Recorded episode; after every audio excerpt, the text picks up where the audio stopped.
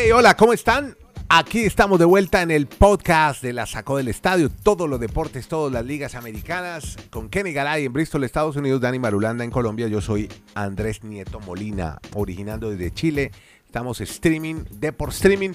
Y vamos a empezar saludando a Kenny Garay para que hablemos de baloncesto. Empecemos hablando de NBA, porque el Miami Heat estableció, estableció un récord impresionante en la NBA. Un récord que ya nos lo va a contar Kenny, a quien saludamos en Bristol. Hola Kenny, ¿cómo te va? ¿Cómo le va, don Andrés? Un abrazo desde Alaska hasta la Patagonia, desde Arica hasta Punta Arenas. Jimmy Butler. Sí, señor. Eh, Una de las cosas que le dicen a los jugadores de baloncesto, hombre, o a los equipos de baloncesto, que no perdamos el partido desde la línea personal, en los tiros libres. ¿no? Correcto. O sea, sin embargo, en algún momento se falla y hay quienes fallan constantemente.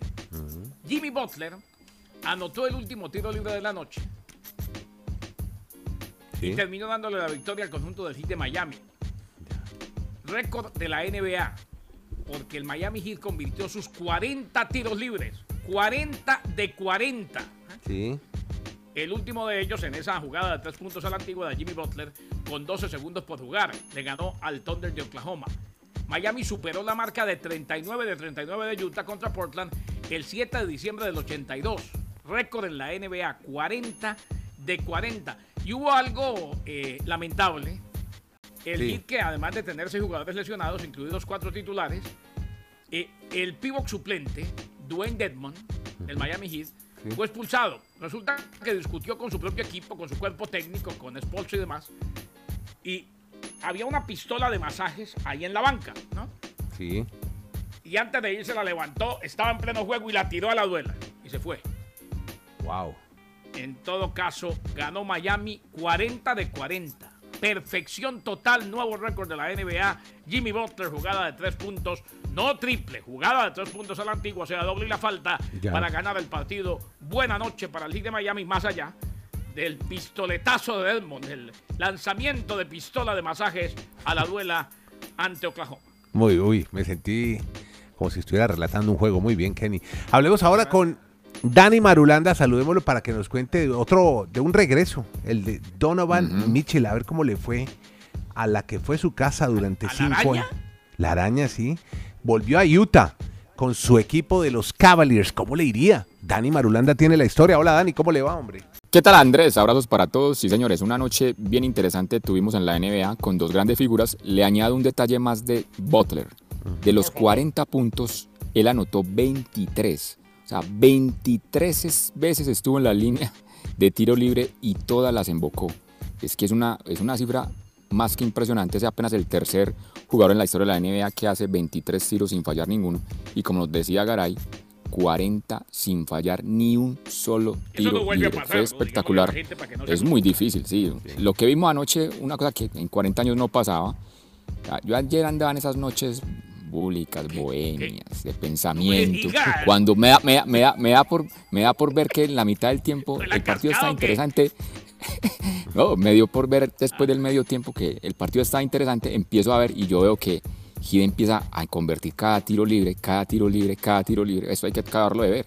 Y vimos una jornada histórica entonces con Don Jimmy Butler. O sea, y el que también le fue muy bien. de Marulanda en la cascada con Jimmy Butler. ¿Cómo le parece, Andrés? ¿Ah?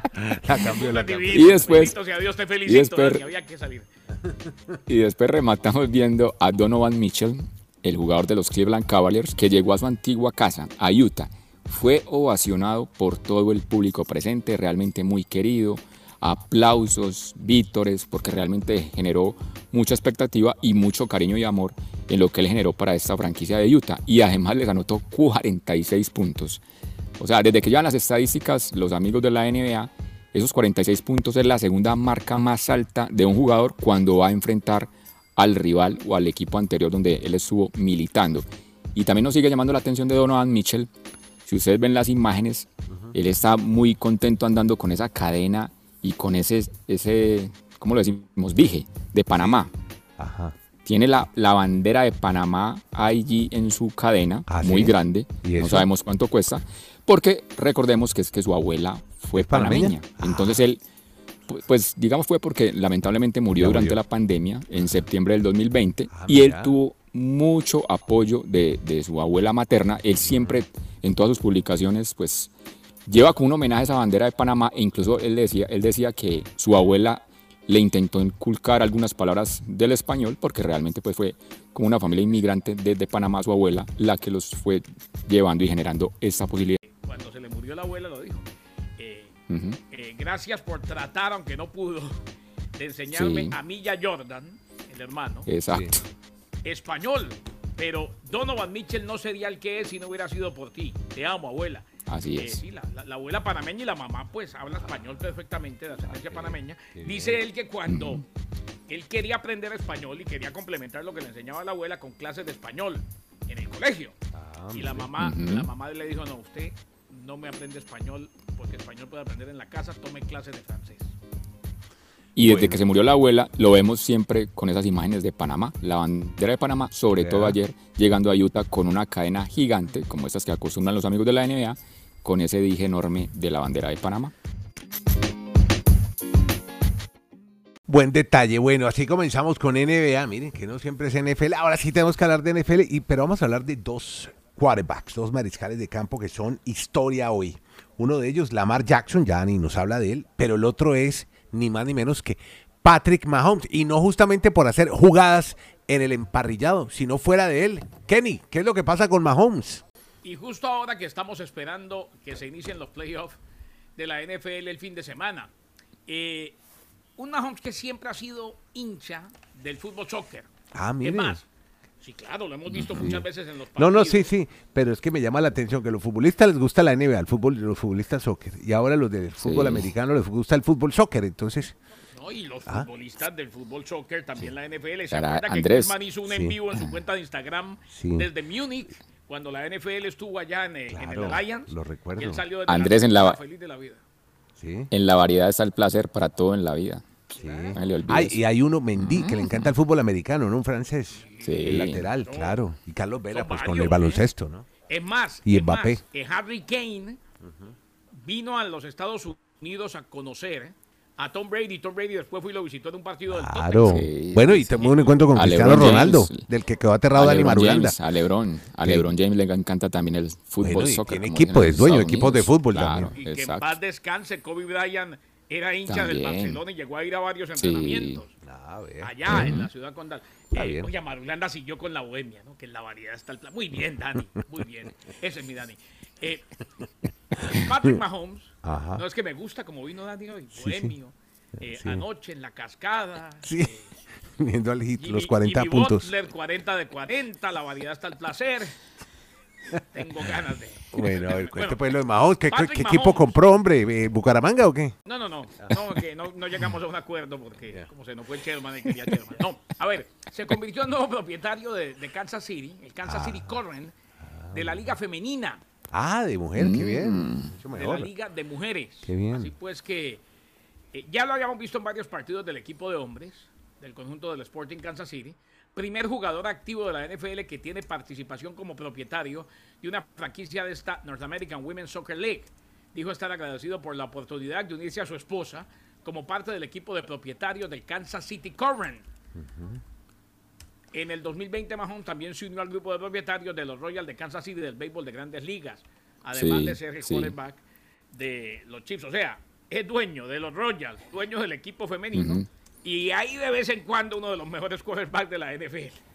Ese, Mahomes a los 50 años va a ser dueño de todo lo que le digan en, Kansas City. Va a ser el, el dueño de esa ciudad. ah, a propósito, a propósito de eso. Un ícono de la ciudad. Claro.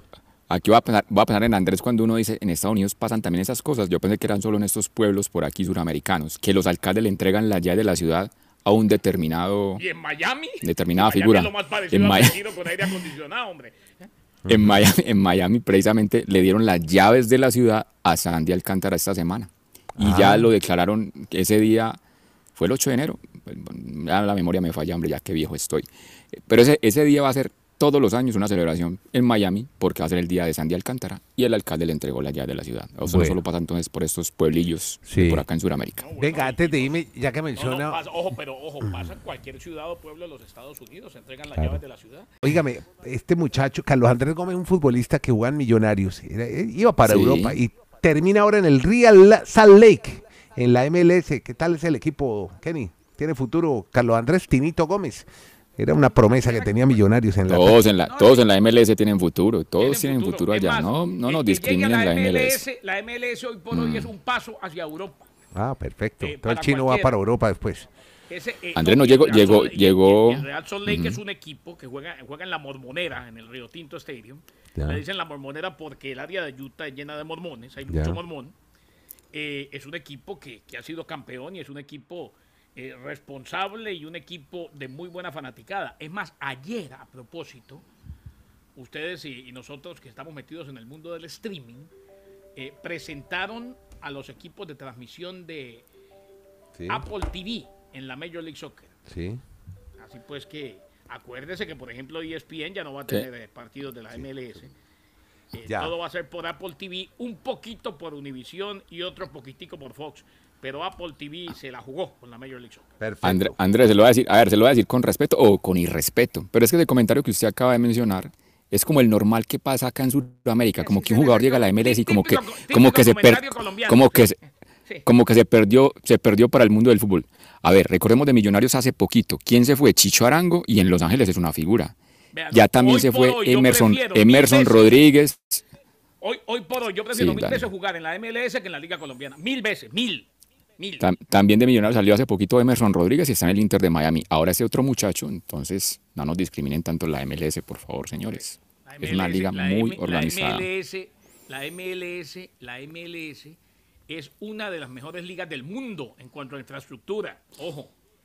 En cuanto, a, Bueno. en cuanto a estadios, en cuanto a fanáticos, en cuanto a todo. Oiga, Patrick, Patrick Mahomes es tan crack que nos hace hablar de todos los temas del deporte en un minuto. Se nos, Bueno. se nos está perdiendo lo de, lo de Sí. Lamar Jackson El después, hilo de todas conductor. las vueltas que, Hágale. después de todas las vueltas que dimos. No, Sí. hablemos dos. Sí, métale pues, métale pues a su Lamar. Marulanda con la bohemia y terminó Bueno. a Nieto. Bueno, sí, terminé. Sí, porque Bueno. yo solamente pregunté por Carlos Andrés Gómez y buen destino para el Tinito Gómez, Real Salt Lake City. Pero hábleme entonces. Ay, se Bueno. le olvidó a Tuesta que de ahí saltó al Palmeiras. ¿no? Ah, bueno, vea. Claro, claro.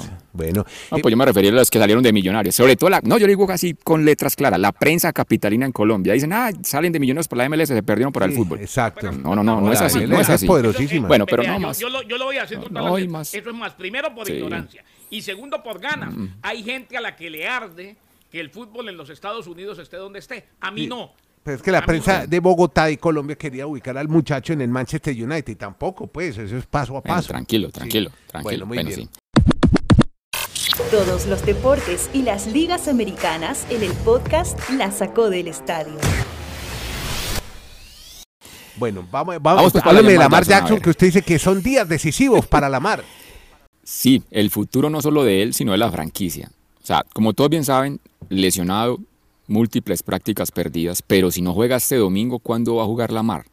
Van a probarlo este día, jueves y viernes, a ver si puede llegar al partido, si no el titular sería Huntley, pero el futuro de, la franquicia es que ustedes recordarán que Lamar Jackson entró en una especie de huelga desde la primera fecha. Él les había manifestado, si no llegan conmigo a un acuerdo para continuar en el equipo el día que arranque la temporada de la NFL, yo no vuelvo a hablar con ustedes. Y se ha mantenido en esa promesa. Por eso, de aquí al domingo, si Baltimore queda eliminado contra Cincinnati, que no es favorito, el equipo de los Ravens, vamos a ver dónde quedará el destino de Lamar Jackson. Se lo pregunto ya, Garay. ¿A usted le sonaría si lamentablemente Tua no continúa en Miami por la situación médica? ¿A usted le gustaría Lamar Jackson en los Dolphins? Sí me gustaría, pero sí me gustaría mucho. Te- te- Mm. Pregunta directa, respuesta ahí. Pero ahora también se está lesionando mucho, Dani. Ah, o bueno. sea, Bueno. eh, eh, ahora, si hoy a quién prefiero a Lamar Jackson, porque es que a mí me preocupa la salud de Tua, de verdad. Ese muchacho puede Mm. estar arriesgando su vida, porque ya tener un quarterback que es propenso a conmociones cerebrales, da miedo. Sí. Da miedo, da miedo porque no Ahí- se nos puede olvidar que primero está la vida y después cualquier competencia. Hoy hay muchos mensajes de neurocirujanos, de esos que hablan en Twitter, los que realmente son serios, diciendo que sería una irresponsabilidad si Tua juega el domingo en Buffalo. Bueno, y hasta el momento, ¿cómo van las cosas en porcentaje? ¿Juega o no juega? No, no sé, dicen que juega, ¿eh? Ah, bueno. por eso. De aquí al viernes será, nos daremos cuenta. Bueno, hablemos, mire, vámonos para MLB, Major League Baseball, porque hay una noticia muy interesante con un pelotero llamado Carlos Correa, que está que sí, que no. Va para un tercer acuerdo, un nuevo acuerdo con los mellizos de Minnesota. ¿Quién, La quién nos, va, diferencia- quién nos va a contar eso? Garay. Sí, Kenny. Sí. que- claro. Oiga, hoy, hoy, hoy estoy, hoy estoy atravesado, encendido, pero Gara- Garay nos va a decir más mentiras. Lleva diciéndonos ¿cómo así? Todo. bien, ¿Cuántas, no, me- no, y no. Y Pero si- y sí. si Madulanda ¿Cuántas me mentiras nos han dicho de Carlos Correa? Si, si Madulanda me dice que dije mentiras es verdad, oiga, lo de Carlos Correa ha sido terrible. Eso yo ya no lo creo. Yo ya no lo creo. ¿Qué pasa? A ver, Nos, han cuenta. mandado- nos, nos mandaron primero una recta, después un cambio, después una curva. Sí, no sí, sabemos cuándo nos van a mandar. Es verdad lo que dice Madulanda. Dime mentiroso, Madulo, tranquilo. Eh, yo sé que ayer fuiste feliz, A ver, Butler. A ver, eh, los mellizos de Minnesota serían el equipo, Andrés, pero Mm. es verdad lo que dice Madulo. Había acordado inicialmente con los gigantes de San Francisco. Se retiraron Mm. los gigantes por preocupaciones sobre la salud a largo plazo de Correa. Eh, luego recurrieron a los Mets de Nueva York. Steve Cohen con entusiasmo llegó a un acuerdo mientras estaba de vacaciones en Hawái en Navidad. Los Ya. Mets, sin embargo, terminaron retirándose con preocupaciones similares.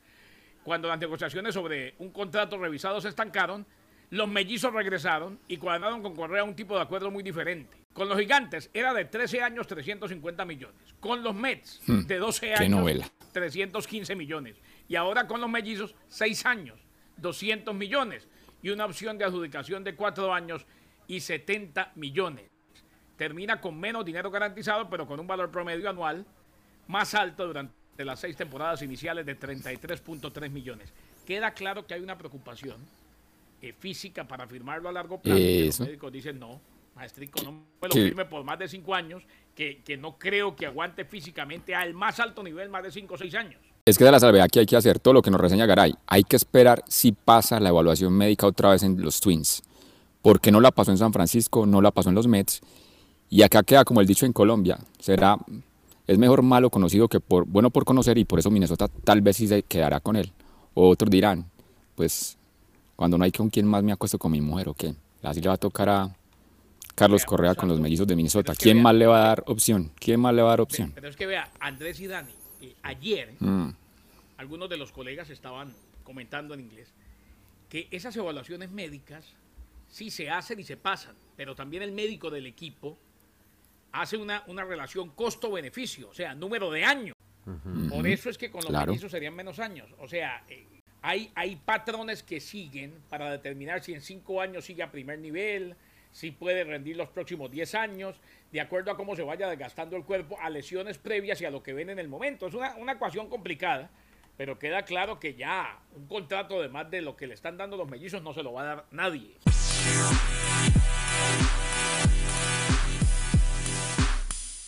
Bueno, venga, Mucho Kenny, aquí, aquí hay una historia, yo no sé, es un poco lo de, también lo, pues ya usted me explicaron lo de Carlos Andrés Gómez, pero en el ciclismo, ¿se acuerda de nuestro gran Superman López? Todos somos fans de Superman.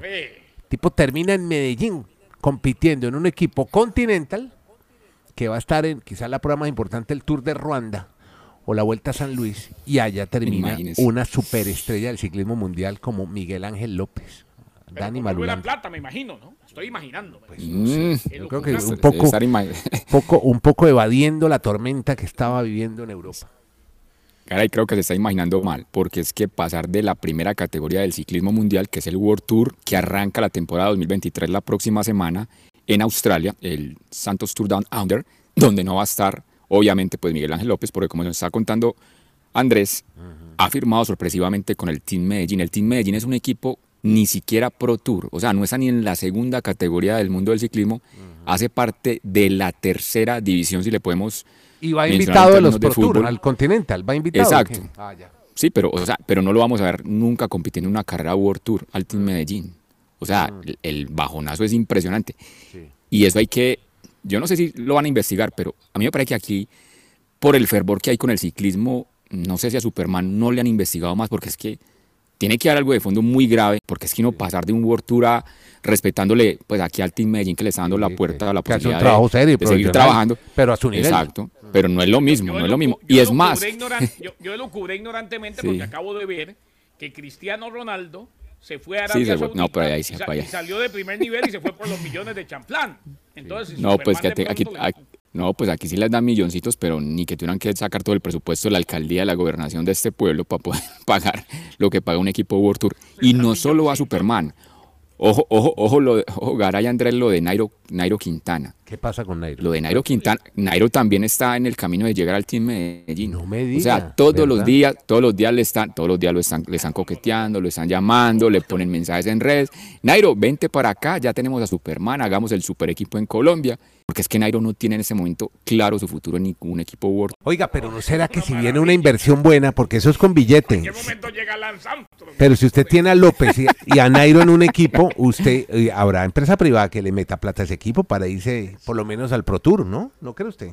No, es que no, le- es que no les da Garay, ¿No? No les da. No, por el El puntaje. ¿o presupuesto- qué? mira, por el puntaje, no, no solo por el puntaje, hay que tener un mapa, ay, yo me voy a equivocar acá con la palabra, los expertos en, en ciclismo lo dirán, pero es como un, un mapa biológico.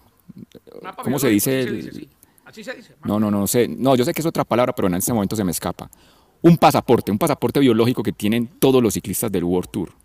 Eso aquí en Colombia todavía no está desarrollado para estos, estos equipos. Entonces, y, y en lo que tienen que pagar al World Tour anualmente son millonadas de euros. O sea, ese presupuesto no lo da. O sea, por más, así usted puede llamar acá a todos los patrocinadores de Colombia, no hay manera Como de que un equipo colombiano hablado- lo inviten. de esa posibilidad de tener un gran equipo con estrellas colombianas en Europa.